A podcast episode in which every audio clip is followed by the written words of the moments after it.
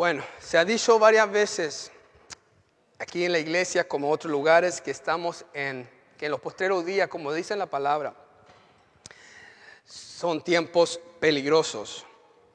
¿Cuánto han escuchado eso? ¿En qué tiempo nos encontramos ahora? En tiempos peligrosos. Y la palabra peligroso se puede interpretar en varias maneras, pensando en el peligro que está sucediendo de la delincuencia, hablando de la naturaleza, como está descontrolado, se puede hablar de varias cosas. Y como que todo está coincidiendo en un mismo momento, en un, todo se junta. Pero también se habla de un peligro de, de los desvíos de la palabra, de los desvíos del mensaje, que muchos serán engañados, que en los postreros tiempos muchos vendrán en mi nombre, como Jesús dijo, y engañarán a muchos, diciendo yo soy el Cristo. Que tiempos peligrosos. Y la Biblia en Proverbios dice que el sabio cuando ve el peligro, ¿qué hace? Dile a la persona que tiene a su lado, dile, se esconde. Dígale, dígale, se esconde. Ok, esa palabra se esconde. Es como un poquito eh, como decir que como que no va mucho con lo que el Señor enseña cuando dice que tenemos que ser valientes, que tenemos que ser forzados. La palabra que habla el proverbio de esconderse en este texto de proverbio no es esconderse en una forma de huir o de no enfrentar las verdades con Cristo, con la verdad de Cristo, sino aquí esconderse implica estar orando y velando. Esconderse aquí implica de estar buscando el rostro de Dios. Porque ¿cuántos saben? Que cuando estamos bajo, cuando estamos con el Señor, estamos bajo la sombra del qué? Del omnipotente. O sea, cuando estamos con Dios, estamos bajo una protección divina del Señor. Entonces, cuando la palabra habla de estar velando y orando, diga conmigo, digan velando y orando en todo tiempo. Estamos de verdad protegiéndonos nosotros mismos bajo la protección de Dios. Ahora, ojo, sabemos que velar para nosotros es como las guardias, ¿no? Que están velando, están mirando que nada suceda, está atento. Pero velar también significa de tener un corazón quebrantado. ¿Por qué corazón quebrantado? Porque el corazón que es, la palabra enseña en, en Jeremías 17, 9 que el corazón es lo más engañoso y lo más perverso que existe en el hombre. Si el corazón te puede engañar muchas veces. Entonces, si no quebrantas tu corazón, nunca vas a poder estar velando sinceramente de dentro hacia afuera, porque te estarías engañando, te estaría enredando. Entonces, para de verdad escondernos bajo la protección de Dios, tenemos que quebrantar el corazón, porque el corazón tiende a ponerse como piedra. ¿Sí o no? El corazón se va endureciendo con el tiempo. Por eso Dios dijo, le quitaré el corazón de piedra y le daré corazón de qué? De carne. ¿Cuánto le gusta los barbecues con la carne? ¿Hay alguien que le gusta eso? Nadie. Ah, no me diga. pero digan algo, a mí me encanta. Tengo hambre, a mí me dio hambre. Pero entonces corazón de carne Quiere decir corazón que puede ser tratado y guiado por Dios. En Lucas 21, versículo 36 dice así. Podemos ahí buscarlo, quizás el hermano Wilber lo publica. El Señor nos bendiga. A través de humillar nuestros corazones, quiero decirle que vamos a traer la presencia de Dios a nuestras vidas. Pero dice en versículo 36 de Lucas capítulo 21, velad pues en todo tiempo orando. ¿Cuál es el fin de por qué tenemos que estar orando, velando en todo tiempo? Pues la lucha de nosotros y la meta de nosotros es justamente lo que sigue.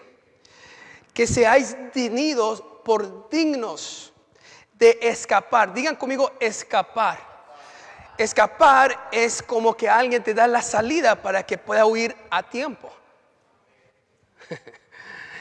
y para poder huir a tiempo hay que entender que la forma es a través de velando, orando en todo tiempo. es lo que te va a hacer digno para que Dios te dé la salida. Escapar de todas estas cosas que vendrán. Digan conmigo tiempos peligrosos. Y de estar en pie delante del Hijo del Hombre, hablando delante de Jesús, permanecer fiel ante Dios. Amén. En este día me gustaría hablarle sobre el poder de la presencia de Dios. Qué poderoso. El poder sobre, el poder de la presencia de Dios. Bendito sea su nombre. Que el Señor nos hable y nos bendiga grandemente. Quiero que ahí donde está incline su rostro y vamos a pedir que Dios bendiga lo que vamos a hablar. Señor, pido que guíes la palabra. Seas tú hablando por medio de mí. Úsame para tu honra, tu gloria. Y permítenos hoy entender, recibir tu palabra, que se nos revele. Abre nuestros ojos, abre nuestro entendimiento. Como oraste Jesús por tus discípulos cuando pediste que su entendimiento se abriese.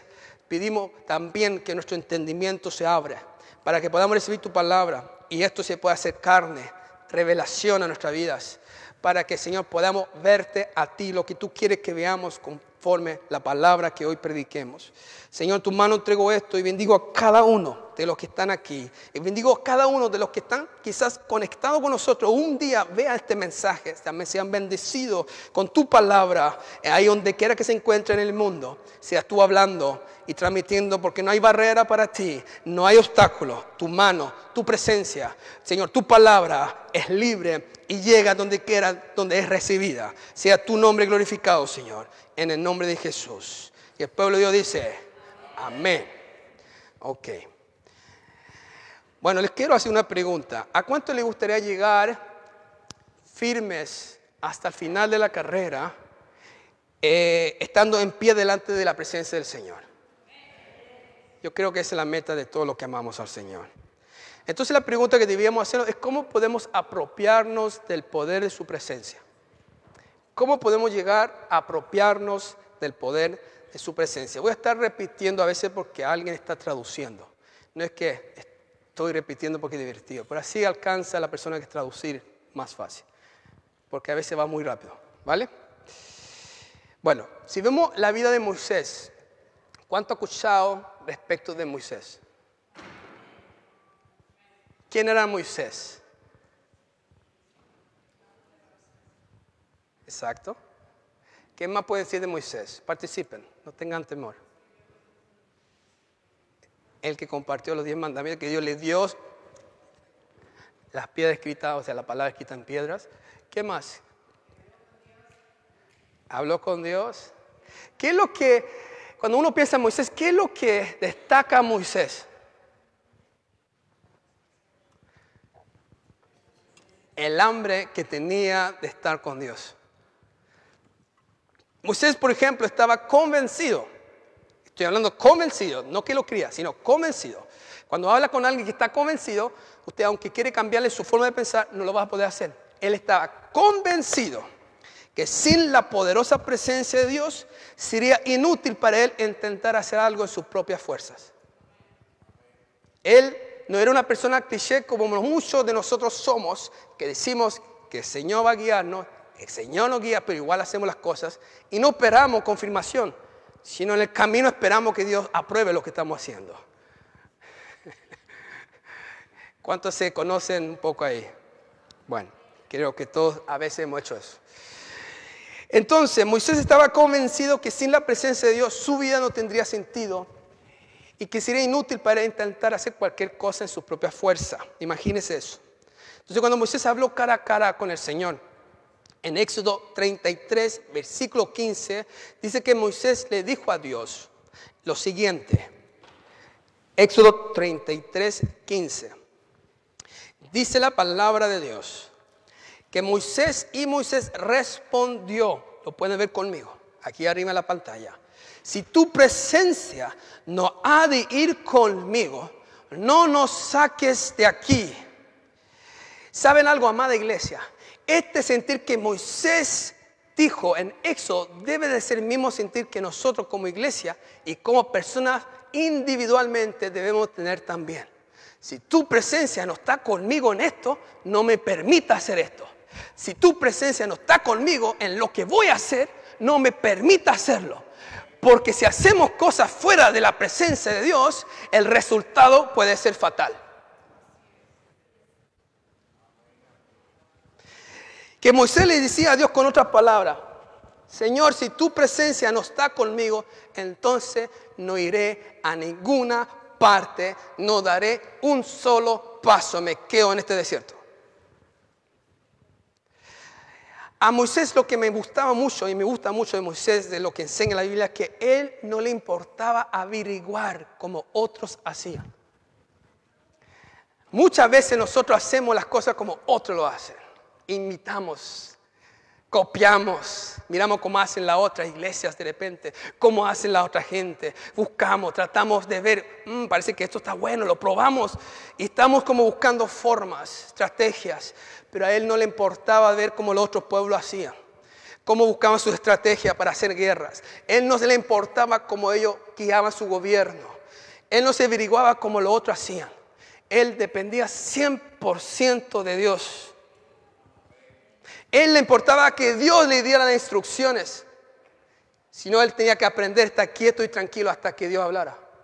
Qué tremendo. Él quería, hermano mío, que la única forma para él, para ser guiado, gobernado, para hacer estrategia de guerra y sobrevivir en esta tierra, era y sigue siendo teniendo la presencia de Dios con él. Para nosotros debe ser lo mismo. Debemos de estar siempre buscando de tener la presencia de Dios con nosotros. Cuando la presencia del Señor está en medio de nosotros, nada nos podrá hacer daño porque estaremos bajo la sombra del omnipotente. El que te defiende ya no eres tú. El que te defiende es el Señor de los ejércitos. Yo no sé si me entendieron eso. Cuando usted está caminando en la voluntad de Dios, hay alguien que se preocupa mucho más de lo que piensas y haces, sino que su propósito siempre tiene que ser primero. Y Él va a proteger todo lo posible para que su propósito se cumpla. Que si estás en línea, caminando en Dios, el que te va a proteger no es tu habilidad, no es tu estudio, no es tu inteligencia, sino es la mano de Dios. Dile a alguien ahí, yo necesito esa mano sobre mi vida. Voy a votar. Hay poder en su nombre. Sin Él, como Moisés declaraba, era impotente, reducido a nada. Sin Él somos un fracaso. Jesús mismo lo dijo en Juan 15, que separado de mí, nada podéis hacer. ¿Cuántos pueden confirmar que es verdad? ¿Cuántos han tentado hacer las cosas a su forma y llegan de vuelta con herida, con, con destruido, deudado, triste, llegan mal, con una familia destruida? ¿Cuántos saben que es verdad? Una iglesia que tiene la presencia manifiesta de Dios se mueve y adora al Señor con absoluta confianza en todo tiempo, aunque afuera se esté quemando. La iglesia sigue confiando en el Señor. Bendito sea su nombre. Si usted tiene la presencia de Dios, de Jesús en tu vida, la Biblia habla de una paz que sobrepasa todo entendimiento. Yo no sé si usted ha tenido la posibilidad de experimentarlo. Pero cuando estás en su presencia, aunque tu vida es caos por el momento, hay algo que no lo puede explicar, pero tienes una paz, una tranquilidad, que los otros te ven como loco. No te entienden qué es lo que te pasa, pero tú andas tranquilo porque sabes que Dios tiene control. Es una paz que sobrepasa todo entendimiento, no hay explicación. que, que da una calma que te libera de las glotonerías, de las embragueces, de los afanes de la vida, como habla en Lucas 21, 34.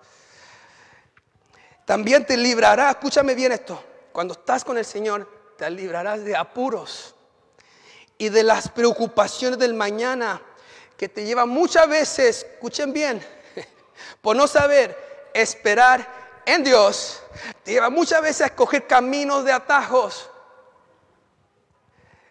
Caminos cortos que piensas que esto va a ser lo más rápido. Te adelantas. Y cuando te adelantas, Dios mío, ahí donde cometes los mayores errores de tu vida. Diga a la persona que está a su lado, dile, despierta caramba.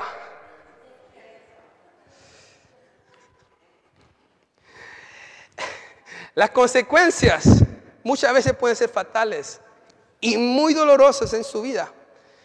Pero cuando aprendes a esperar en quién? En Dios.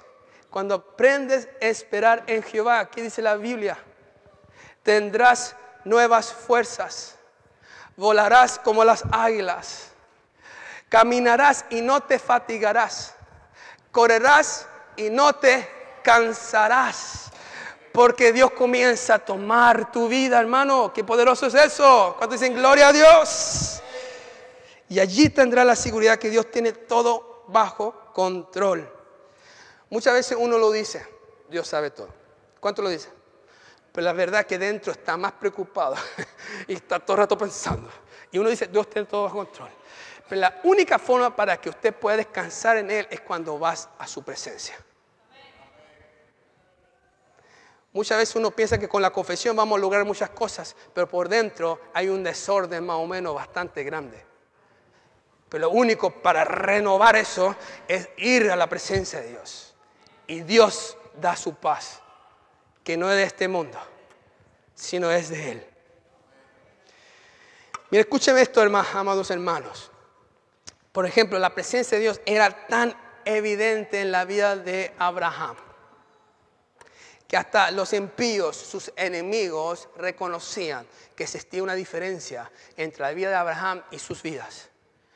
Ellos veían que Abraham tenía algo especial, no lo podía negar. Y fue tanto que Abimelech, que era uno de los impíos, le dijo a Abraham y le reconoció. Y le dijo, Abraham, Dios está contigo en todo lo que haces.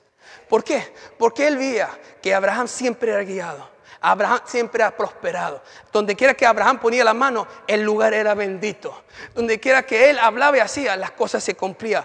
Algo raro, algo diferente había en él.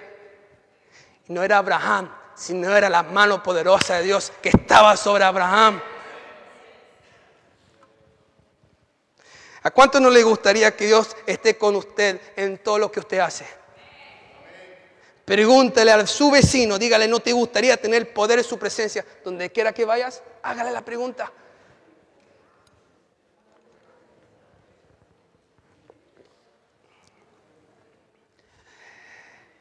Fíjese que, que Dios le prometió a Josué cuando le pidió que tomara el liderazgo después de Moisés. Y le prometió que ningún enemigo podría hacerle frente mientras que la presencia de Dios lo acompañara a donde quiera que fuera. Y quiero que lo lea conmigo. Acompáñenme ahí o miren conmigo aquí Josué capítulo 1, versículo 5 y comienzo de versículo 6. Aquí Dios le hace una promesa a Josué y le dice claramente, y fíjate lo que dice, dice, nadie, miren ahí, nadie, digan conmigo, digan nadie o sea, digan conmigo, nobody. ¿Pueden decirlo en inglés? Nadie te podrá hacer frente en todos los días de tu vida. Tremendo. Como estuve con Moisés, estaré contigo, Josué. No te dejaré ni te desampararé. Y luego dice, esfuérzate y sé valiente. Dígale a alguien ahí, esfuérzate y sé valiente. Dios mío. Cuando el Espíritu de Dios está presente con nosotros, podemos ser fuertes, podemos ser valientes. ¿Por qué? Porque nunca se olvide eso. Porque somos más que vencedores por medio de aquel que nos amó. En Cristo Jesús que murió en la cruz por nosotros. ¿Cuánto dan gracias a Dios por eso? Si vemos lo que Dios también le habló al profeta Jeremías, Dios mío, Dios le advirtió a Jeremías. ¿Sabe lo que Dios le dijo a Jeremías? Cuando Dios lo llamó al servicio, Él le dijo que la nación entera iba a estar en contra de Él y que no le iban a escuchar sus profecías. Lo iban a rechazar. ¿Le gustaría un ministerio así a usted? ¿Ah? Qué lindo el ministerio, ¿no? Fracasado totalmente. Si comparamos con los apóstoles de estos tiempos, serían diciendo que Jeremías fue un fracasado. Pero Dios le dijo eso y le, y le declaró eso. Pero Dios le dijo algo más que le convenció a él de aceptarlo, de decir, yo quiero eso. Yo prefiero estar, que tú estés conmigo, aunque sea un fracasado, aunque no me escuche, pero si estás conmigo, yo lo tomo. Y fue lo que dijo en Jeremías 15, 20 a 21, donde dice el Señor ahí, le doy un segundo, lo leo, dice, y te pondré en este pueblo por muro fortificado de bronce y pelearán contra ti Dígale a alguien, van a pelear contra ti. No siempre van a estar de acuerdo. Pero aquí viene la promesa de Dios, bendito sea su nombre. Pero no te vencerán. Porque yo, Dios, el Todopoderoso, el Señor de los ejércitos, estoy contigo para guardarte y para defenderte, dice Jehová. Y te libraré de las manos de la mano de los malos y te redimiré de la mano de los fuertes. Bendito sea su nombre. Hay alguien que puede decir, Señor, gracias. Dios está diciendo en esta maravillosa reunión hoy, no importa si un país, una nación entera se ponga en su contra. Lo que importa aquí es que mi presencia, dice el Señor, esté contigo, esté con nuestra iglesia, que donde quiera que yo vaya caminando, sé que tengo la asignación, que Dios está conmigo. Yo lo anhelo, yo no sé si usted lo anhela. Ahora, escúchenme bien lo que voy a decir. Existe una condición, por supuesto, porque muchos quieren las cosas, pero no están dispuestos de cumplir con lo que Dios manda. Muchos quieren lo bueno, lo rico, pero no quieren el esfuerzo para obtener lo que Dios dice. Toda promesa de Dios tiene mandamiento para obtener. Y todo lo que Dios da sí es gratuito, pero la presencia de Dios es estrictamente condicional. Y esta condición se encuentra en segunda de Crónicas capítulo 15, lo podemos leer versículo 1 al 4, y lo leemos juntos, lo voy a esperar.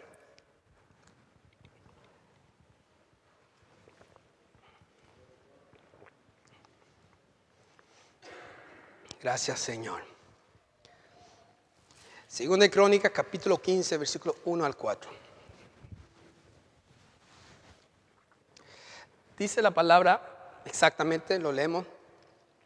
Vino el Espíritu de Dios sobre Azarías, hijo de Obed. Versículo 2 dice, y salió al encuentro de Asa, al encuentro de Misión Evangélica Internacional de Oslo, al encuentro de Oslo, y le dijo, oídme Asa y toda Judá, Benjamín, Mey, Oslo, Jehová estará con vosotros, si vosotros estuvieres con él. Y se le buscaréis, será hallado de vosotros. Él se va a dejar hallar si usted lo busca como hablamos la última vez. Pero fíjese, más si le dejaréis, ¿qué dice? Dígale a la persona a su lado, dígale, Él también te dejará. Eso nunca se habla. Uno cree que no, que Dios está ahí soportando todo tu virinche, tus pecados, que esté peciotando la sangre de Cristo. No, Señor. Es la verdad. Dios no habita en vasos sucios. El deseo es que nadie se pierda de Dios, sí, que todo proceda para el arrepentimiento. Pero si no te arrepientes, Dios no puede hacer morada en tu vida.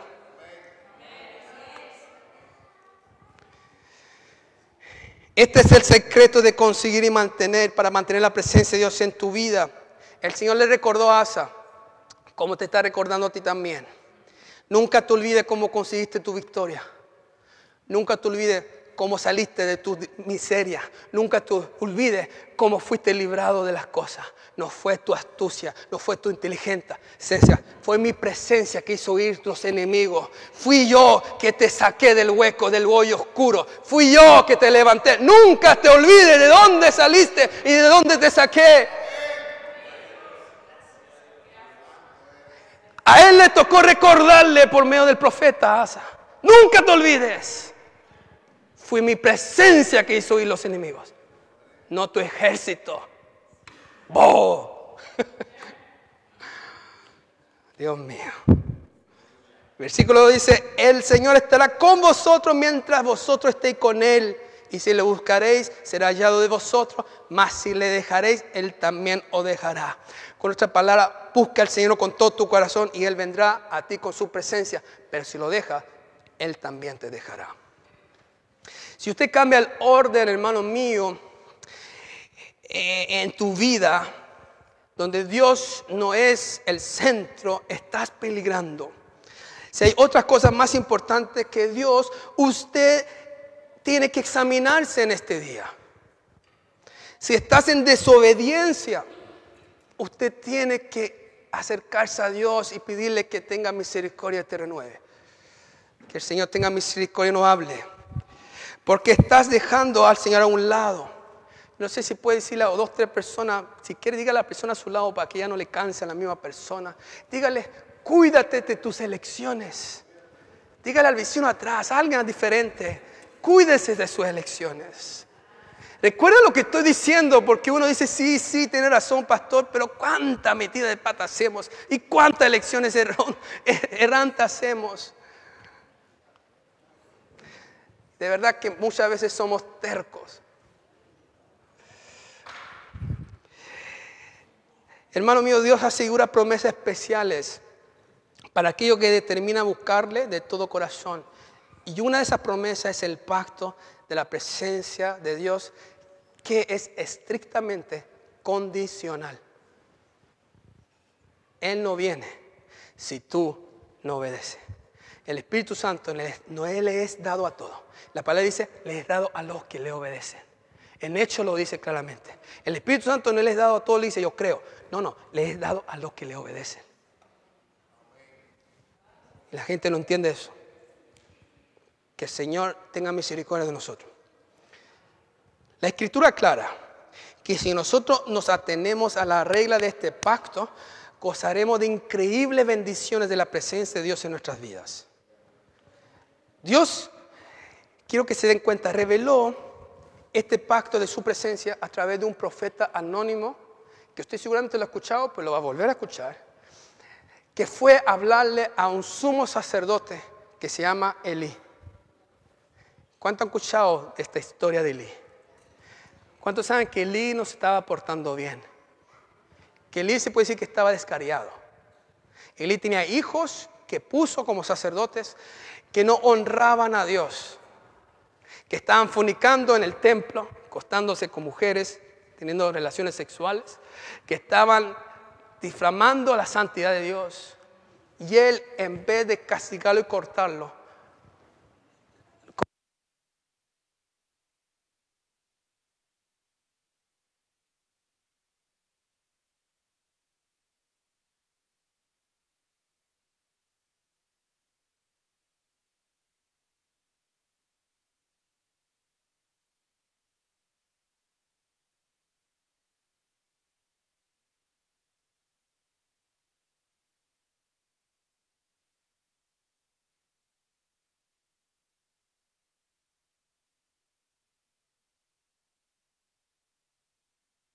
A ver ahora, ahora sí, súper. Esto fue un momento para que reflexionara todo lo que hemos estado hablando, ¿vale? Un momentito, hay un minuto para que esté pensando. Pero como hablaba e-, Elías, Elí, el sacerdote Elí permitía pecados de sus hijos y no los corrigía, no lo disciplinaba. Era liviano.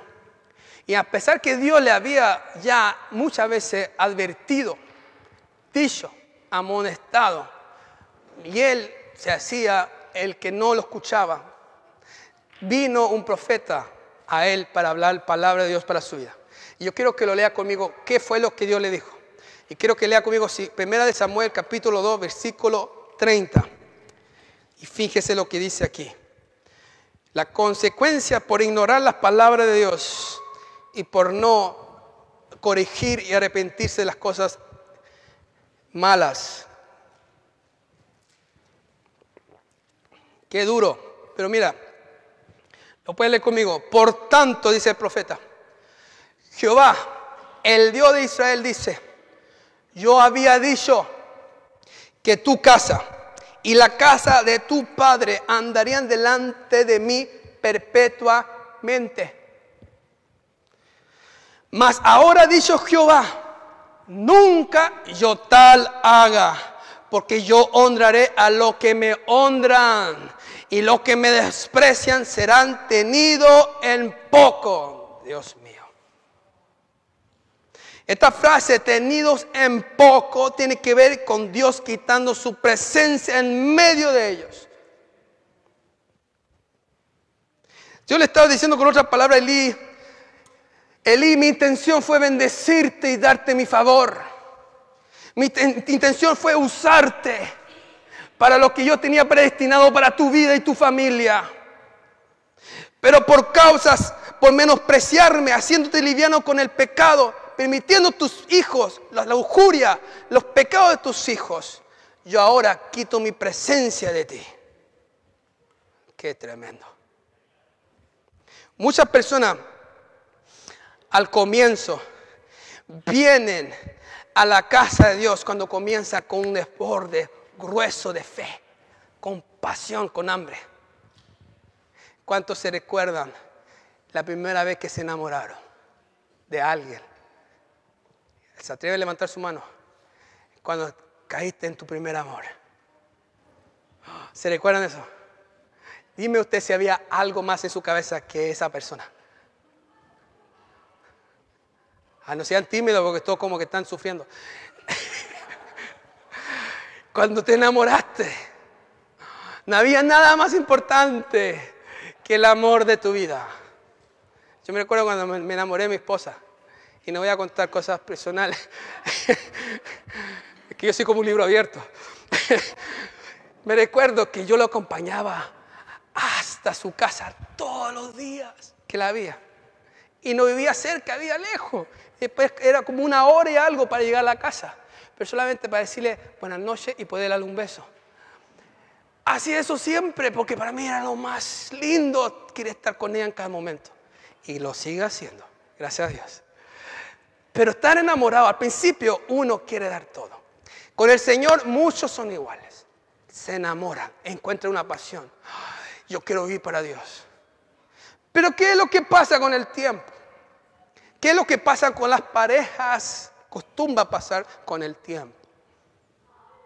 Se acostumbra. Se hace rutinas. Se, se hace como costumbre. Se olvida los detalles este, tienen cumplimiento, están ahí, pero ya no es lo mismo, ¿no? Con Dios pasa lo mismo. Uno está ahí, pero ya comienza a enfriarse. ¿Y sabe qué más? Muchos de los pecados que dejaste comienza a volver a cometerlos. Muchas cosas que dejaste con el tiempo lo vuelves a hacer nuevamente. Comienzas a tus antiguos caminos que dejaste y vuelves a lo mismo. Dios mío, menosprecian sus mandamientos. Muchos vuelven a sus viejos caminos de pecado. Pero lo triste, ¿sabe lo que es? Es que muchos de estas personas que están en este estado siguen creyendo que la presencia de Dios permanece con ellos. Y déjame decirle que eso es una gran mentira, es una ilusión. No es así, la Biblia declara que si tú lo dejas, Él también te dejará. Que Dios tenga misericordia de nosotros. Dile a la persona que está sola, dile, sonríe que Jesús te ama. Si el Señor está hablando es porque quiere que nadie se pierda. La promesa de Dios nunca falla, ¿cuántos lo saben? Pero la promesa de su presencia es absolutamente condicional. Si me buscas, yo me dejo hallar, pero si me dejas, también te dejaré. Que esto requiere nuestra búsqueda, iglesia. Esto requiere nuestra co- cooperación. Pero si continuamos en pecado, si no nos arrepentimos, si no corregimos, no quiere decir que vamos siempre ser perfectos. No habla de eso porque podemos cometer errores, pero habla si conscientemente estás pecando y ignoras lo que Dios te está diciendo y sigues pecando como que no te importa porque te gusta lo que estás haciendo. No venga a decir que Dios está contigo entonces, porque está desobedeciendo abiertamente. ¿Qué hace usted con un hijo rebelde? ¿Y qué hace si tu hijo, aunque lo corrija, no quiere ser corregido?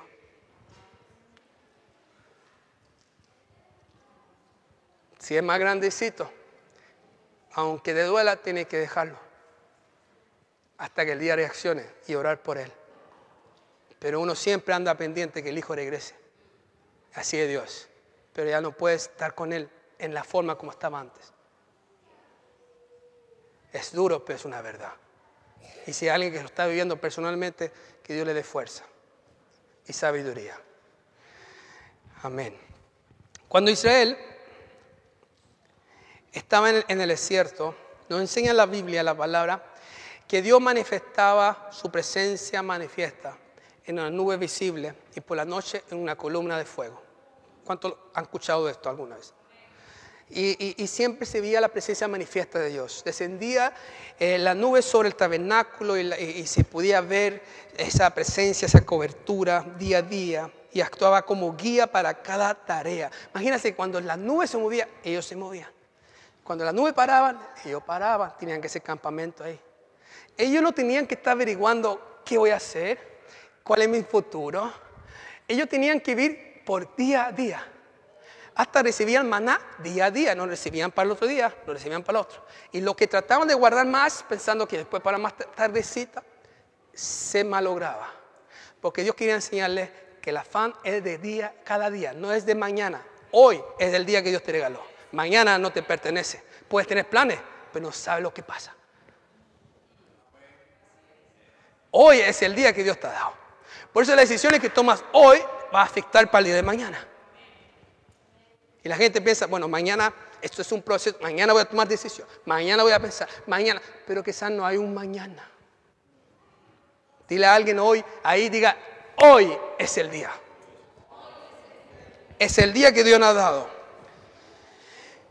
Entonces, el pueblo no necesitaba averiguar su dirección, su futuro, porque estaba completamente confiado en lo que Dios hacía y mostraba. Ahora escúcheme bien, en la actualidad, ahora, nosotros, esa nube de gloria, esa nube de su presencia, rondea, ronda en la habitación secreta de oración, en el lugar secreto. Cuando entras, cerrada la puerta y busca a Dios ahí donde te rodea esa nube para dar dirección para tu vida, dirección para tu familia, dirección para tu trabajo, dirección para tu iglesia, dirección en todo lo que tú estás haciendo. Es cuando estás apartado a solas con Dios. Digan conmigo el lugar secreto. Suena como agente 007, pero no es así. Significa ser un lugar donde estás apartado usted y Dios solo. Donde puedes buscar de Dios sin interrupciones. Hasta el teléfono quítalo. Pues hay gente que está orando, gracias Señor. Ah, voy a contestar. Y Señor, otro mensaje. ah, y, están- y eso no puede ser así. ¿Cu- ¿Cuántos se reconocen ahí? No digan amén, pero... ah, que Dios tenga misericordia. Es maravilloso estar encerrado con Dios buscando y desarrollando una vida de oración con Él. ¿Cuántos pueden decir amén a eso? Cuando usted se convierte en un siervo que ora y busca de Dios, su presencia saldrá como fuente de tu vida. Cerrando, escuche bien, cerrando y abriendo puertas en tu vida. Digo cerrando porque Dios puede cerrar puertas también, que a ti te gusta. Pero si tú buscas de Dios, Dios te va a guiar y lo va a hacer en lo que es recto para tu vida. Que te va a cerrar puertas también, pero te va a abrir las puertas correctas. Que te va a dar un sentido de gozo para el día de mañana. Y si eso pasa, de gloria a Dios, porque Dios tiene cuidado de nosotros. Y comienza a obrar su orden divino a tu alrededor de tu vida, porque Dios comienza a corregir cosas en tu vida. Ahora, esa presencia, lo último quiero hablar, te llevará también a una revelación de su gloria. Esto es, digan conmigo, esto está bueno, pero se pone mejor. Ay, Dios es bueno. Muchos cristianos conocen su presencia, conocen su gran obra que Dios hizo en la cruz del Calvario, conocen lo que Dios ha hecho en tu vida, conocen lo que significa el impacto, el encuentro que tuviste, conocen la presencia, pero pocos conocen su gloria. En Éxodo 40, versículo 34, dice la palabra.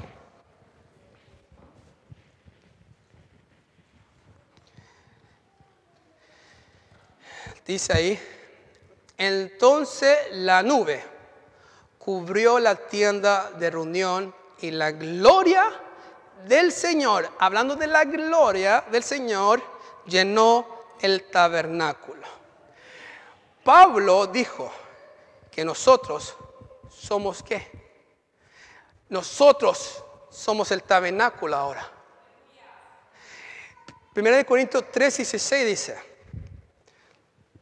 ¿No sabéis que sois templo de Dios y que el Espíritu de Dios mora en vosotros?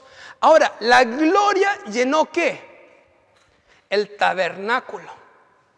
Quiere decir que la gloria tiene que llenar nuestras vidas, que somos ahora nosotros el templo de Dios. Y vamos a escudriñar eso un poco. Así como los israelitas vivían bajo la nube de la presencia de Dios, nosotros también ahora vivimos bajo la cobertura de la gracia de Dios. Sin embargo, ¿cuál es la diferencia entre contemplar la presencia de Dios y contemplar la gloria de Dios? Es una buena pregunta. Moisés buscaba a Dios y buscaba de Dios una manifestación continua de su presencia y Dios le contestó así mi presencia irá contigo y te daré descanso. Eso lo pueden leer en, Éxodo 33, versículo 14. Ahora, si Dios nos dijera eso a nosotros, yo creo que todos estaríamos felices. ¿Cuántos nos estarían felices? Que Dios dijera, mi presencia va contigo, hijo, y te va a dar descanso. Quiere decir, te va a dar guianza, dirección, protección, bendiciéndote, abriendo, cerrando puertas, guiándote. ¡Qué maravillosa noticia! Pero Moisés no, no, no, no, era, no, no era suficiente. Él sabía que había algo más. Y él le rogaba a Dios. En Éxodo 34, 18, le dijo, te ruego que me muestres tu gloria. No sé si lo ha escuchado alguna vez. Que me muestres tu gloria. Éxodo 33, 18, perdón. Dios le mostró su gloria a Moisés. Pero fíjense que su gloria, ahora escúcheme bien, dile a la persona que está a su lado, diga, no te relajes. ya va a terminar el pastor. y no pierda la concentración. Ey, ey, ey, ¿te quedas dormido? Dios le mostró su gloria a Moisés. Pero fíjate que la gloria que Dios le mostró no fue una forma con una luz resplandeciente no fue una forma con una nube gloriosa, no fue una forma de un, terremoto que hacía temblar todo el edificio, que los montes se dividían en dos y un terremoto no era un escándalo. Sino cuando Dios reveló su gloria, lo pueden leer conmigo, expresó su gloria. En Éxodo 34, 6 al 7, Dios expresó su gloria en una revelación sencilla de su naturaleza. Qué tremendo. De su naturaleza. Y dice en el versículo 6 de 34, y pasando Jehová por delante de Moisés, de él, Moisés proclamó y, y dijo, Jehová, Jehová fuerte, misericordioso y piadoso, tardo para la ira y grande misericordia y verdad que guarda misericordia a millares, que perdona la iniquidad, la rebelión y el pecado y que de ningún modo tendrá por inocente al malvado, que visita la iniquidad de los padres sobre los hijos y sobre los hijos de los hijos hasta la tercera y cuarta generación. La gloria de Dios fue una revelación de su bondad, de su amor, aleluya, de su compasión, de su misericordia, de su justicia. Uno no entiende eso. He escuchado a muchos decir, oh, que la gloria de Dios estuvo maravillosa, la reunión. Había una alabanza, la gente caía por el Espíritu Santo. ¿Será eso la gloria de Dios? Eso más bien el poder de su presencia y la manifestación de las emociones de los hombres, que es maravilloso que Dios nos llena. Pero no es la gloria de Dios. La gloria de Dios, escúchenme bien, es una revelación de quién Él es. Si usted no se te revela quién es Jesús, quién Él es, usted nunca va a poder seguir a Dios de todo corazón. Por ejemplo, en el monte donde Jesús se transfiguró a dos de sus discípulos y se le apareció dos personas, dos profetas, Moisés y Elías hablando con Jesús y Jesús resplandecía. Hubo una luz resplandeciente y más encima la aparición milagrosa de Elías y Moisés. Pero eso representaba la gloria de Dios. Hermano, la gloria de Dios no estaba ni, ni en Moisés ni en Elías. Tampoco estaba en la luz espectacular que había fuerte. La gloria de Dios estaba en Jesús. Mateo 17.2 dice, se lo leo, y se transfiguró delante de ellos y resplandeció su rostro como el sol y sus vestidos se hicieron blancos como la luz. Entonces, ¿qué estaba entonces Dios diciendo en el monte de transfiguración? Con otra palabra, lo que Dios estaba revelando aquí era que la gloria de Dios estaba personificada en Cristo. Déjame explicarte. Ciertamente Jesús es el cumplimiento de todo lo que Dios dijo a Moisés que él era, de su gloria. Pudimos verlo en la vida de Jesús.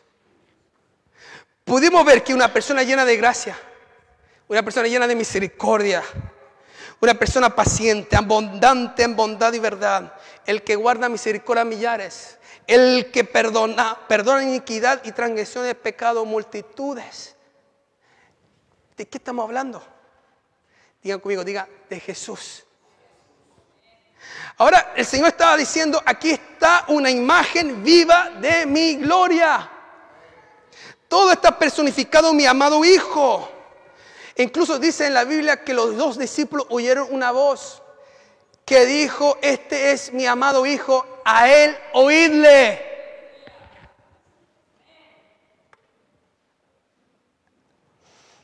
He escuchado a algunos cristianos decir, pastor, si Dios solamente me diera una visión de lo error, de lo errante que es el infierno, yo nunca dejaría a Jesús, yo lo seguiría todos los días. Pero es una mentira. Eso no sostiene a nadie de serle fiel a Dios, porque la carne es débil y la carne se manifiesta. Usted puede asustarse por un momento, pero pasa los meses y está de vuelta la misma basura. Solo una visión de quién es verdaderamente Jesús, de su gloria, gracia, misericordia, justicia y juicio nos mantendrá santo. Pero cuando se te revela quién es Jesús, tú vas a decir, Dios mío, yo no quiero separarme de esta persona jamás. Él es el camino, la verdad y la vida. Él es el pan de vida. Él es la luz del mundo. Él es el gran yo soy. Cuando se te revela de qué estamos hablando, usted va a entender, es algo mayor que una religión. Es vida y vida eterna. Y yo no quiero soltarme de Él. Si no se te revela de quién, quién es Jesús, usted no va a poder serle fiel a Él porque estarías nomás detrás de lo que te puede dar y no de lo que es. Dile al vecino a su lado, dile, déjate de buscar de lo que puede darte y búscalo más bien por lo que Él es. que el Señor nos hable. Dios quiere abrir nuestros ojos. En Efesios 1, 18 dice así. Lo podemos leer juntos. Gracias, Señor. Dice, alumbrando los ojos de vuestro entendimiento, para que sepáis cuál es la esperanza a que Él os ha llamado y cuál es la riqueza de la gloria de su herencia en los santos. Dios está diciendo con otras palabras, toda la gloria que le revelé a Moisés está personificada en mi Hijo Jesús. Ahora te lo he entregado como tu herencia. Qué lindo. Ahora tú tienes derecho a conocerle en toda su gloria. ¿De quién es Él? Hermano mío, tenemos que tomar tiempo para conocer a Jesús. Escudriñar la palabra y buscarlo en la habitación secreta de oración. Oír la palabra de Dios. Como Dios dijo a estos dos discípulos, a Él oírle. No a cualquiera, a Él oírle. Dígale a alguien ahí, oye a la persona correcta, por favor. Usted sabe que dice que cuando usted entra a su aposento alto y cierra la puerta y lo busca en secreto, Dios que ve en los secretos, ¿qué hará? Te recompensará en público. ¿Cómo te va a recompensar? Te va a recompensar que cuando quiera, donde usted va, cuando hable la boca, haga lo que haga, va a tener alguien rodeándote. Va a tener su gracia, su presencia. Que cuando usted hace algo, no es usted, Dios está contigo. Cuando usted va a estar haciendo algo y usted sabe esto no está bien, el Espíritu de Dios comenzará a guiarte. No entres ahí. Cierra esa puerta. Apártate de Él. Entra ahí. Comienza a guiarte, hermano mío. Qué maravilloso es eso. Gracias por su entusiasmo. Dígale a alguien, gloria a Dios. Hay poder en el nombre de Jesús. Póngase sobre su pie, hermano. Y voy a pedir los que me apoyan, bueno, el pianista y hermana Grisel pase para apoyarme. Pero así de pie, leemos Romanos 11:36. Gracias, Señor.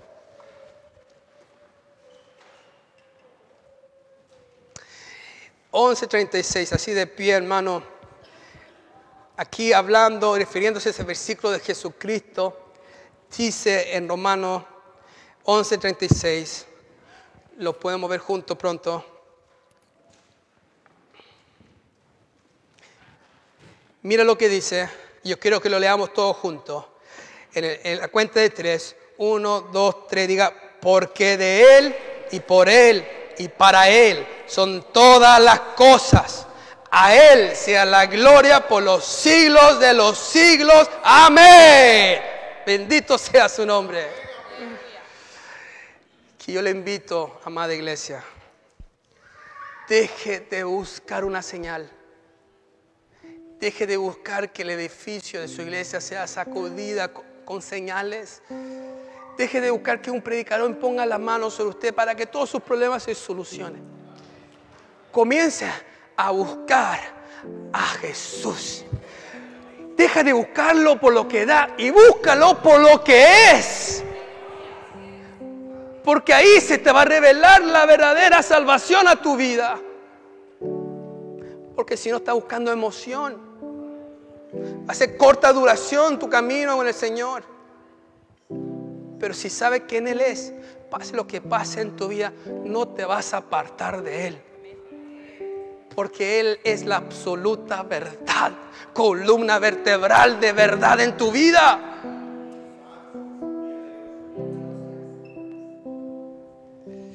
entonces conocerán la increíble gloria de Dios de quien Él es.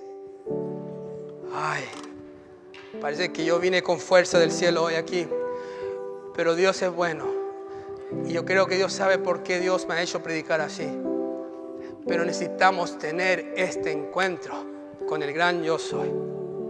Levante su mano ahí y comienza a dar gracias a Dios por el mensaje. Comienza a dar gracias a Dios por la palabra. Y usted como hijo de Dios y los que están viéndonos ahí en su casa, ore al Señor también. Santo Dios. Señor, hemos predicado tu palabra. La palabra de Dios tiene poder.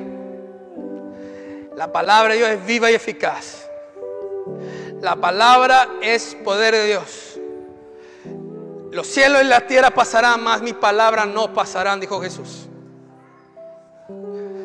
El mundo y sus deseos pasarán, mas el que hace la voluntad de Dios permanece para siempre. El Salmo dice, el temor de Dios permanece para siempre. Y el principio de la sabiduría es el temor a Jehová. El querer agradar a Dios en todo. No fallarle.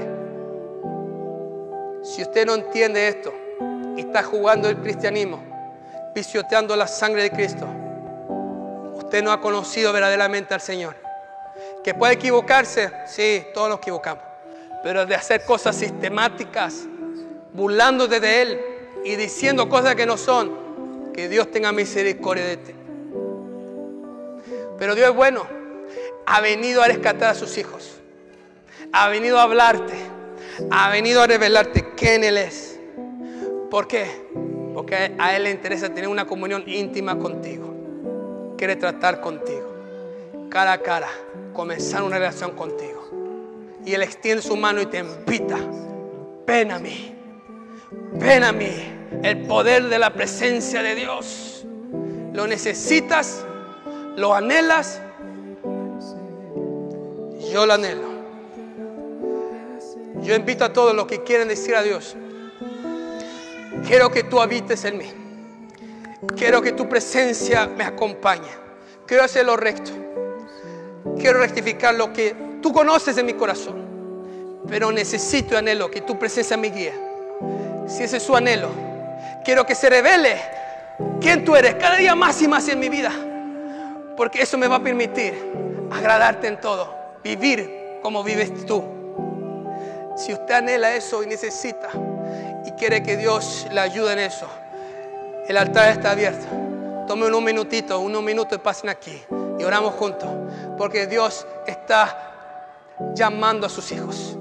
Qué lindo es eso. Cuando Dios está llamando a sus hijos, ya no el hombre que está hablando, es el Espíritu de Dios que usa nuestra boca y dice, venid a mí. Hoy Dios te llama, venid a mí. La presencia de Dios está en este lugar. Venid a mí, vengan y vengan a Jesús, no a hombres, que nosotros no podemos ser más por usted que instruirles. Pero Dios puede tratar en tu alma, en tu corazón. Ven a mí acércate a mí y comienza a hablar con Él. Levante sus manos. Si usted quiere orar de su lugar, se lo respeto y ora ahí. Pero no desprecie este momento, hable con el Señor. Cierre sus ojos y hable con el Señor. Señor, gracias. Levante su mano. Santo Dios. ¿Qué le consejo a usted? Le consejo que usted si quiere ahí donde está, se arrodille, quite su rostro, pero hable con el Señor, porque el Dios de nosotros, el mismo Dios de Abraham, el mismo Dios de Moisés, el mismo Dios de Elías, el mismo Dios de Eliseo, el mismo Dios de los apóstoles, el mismo Dios de Daniel está en este lugar y quiere ministrarte. Y si usted necesita en este momento apartarse, para decir Dios, si me has traído aquí hoy para hablarme y darme esta oportunidad, gracias porque lo necesito. Necesitaba escuchar este mensaje. Necesitaba que tú me orientaras, me recordaras, porque sinceramente me ha estado enfriando, me ha estado desviando, me ha estado secando, me ha estado cansando. Pero yo entiendo que si no te busco y me aparto, tú te apartarás de mí y eso no quiero. Por eso yo vengo a ti ahora. Yo vengo a ti ahora. Llena mi vida. Yo quiero decirle que mientras que estamos orando, Dios va a comenzar a quebrantar tu corazón.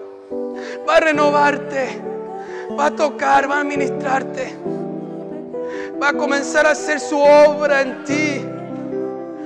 Porque el que hace la obra en ti es nuestro Señor. Es nuestro Señor. Oh Dios, hemos predicado tu palabra. Hemos enseñado tu palabra.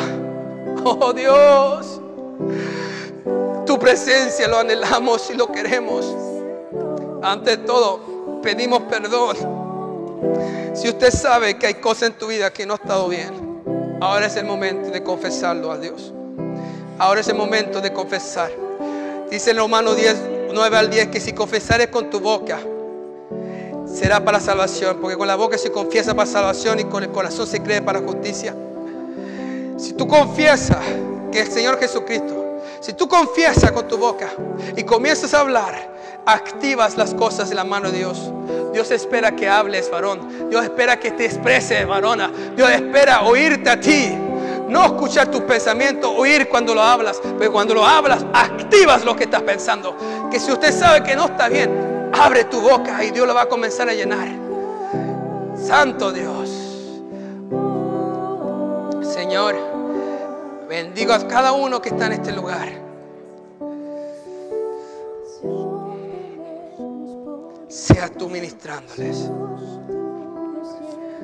Sea tu presencia ministrando tus hijos en este momento.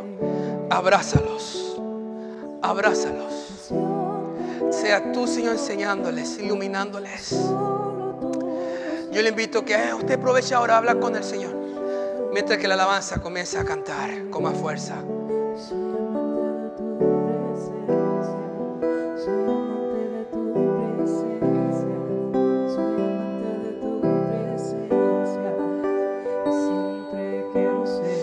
Que Dios bendiga a todos los que nos están siguiendo. Sigan orando en su casa. Dios lo bendiga.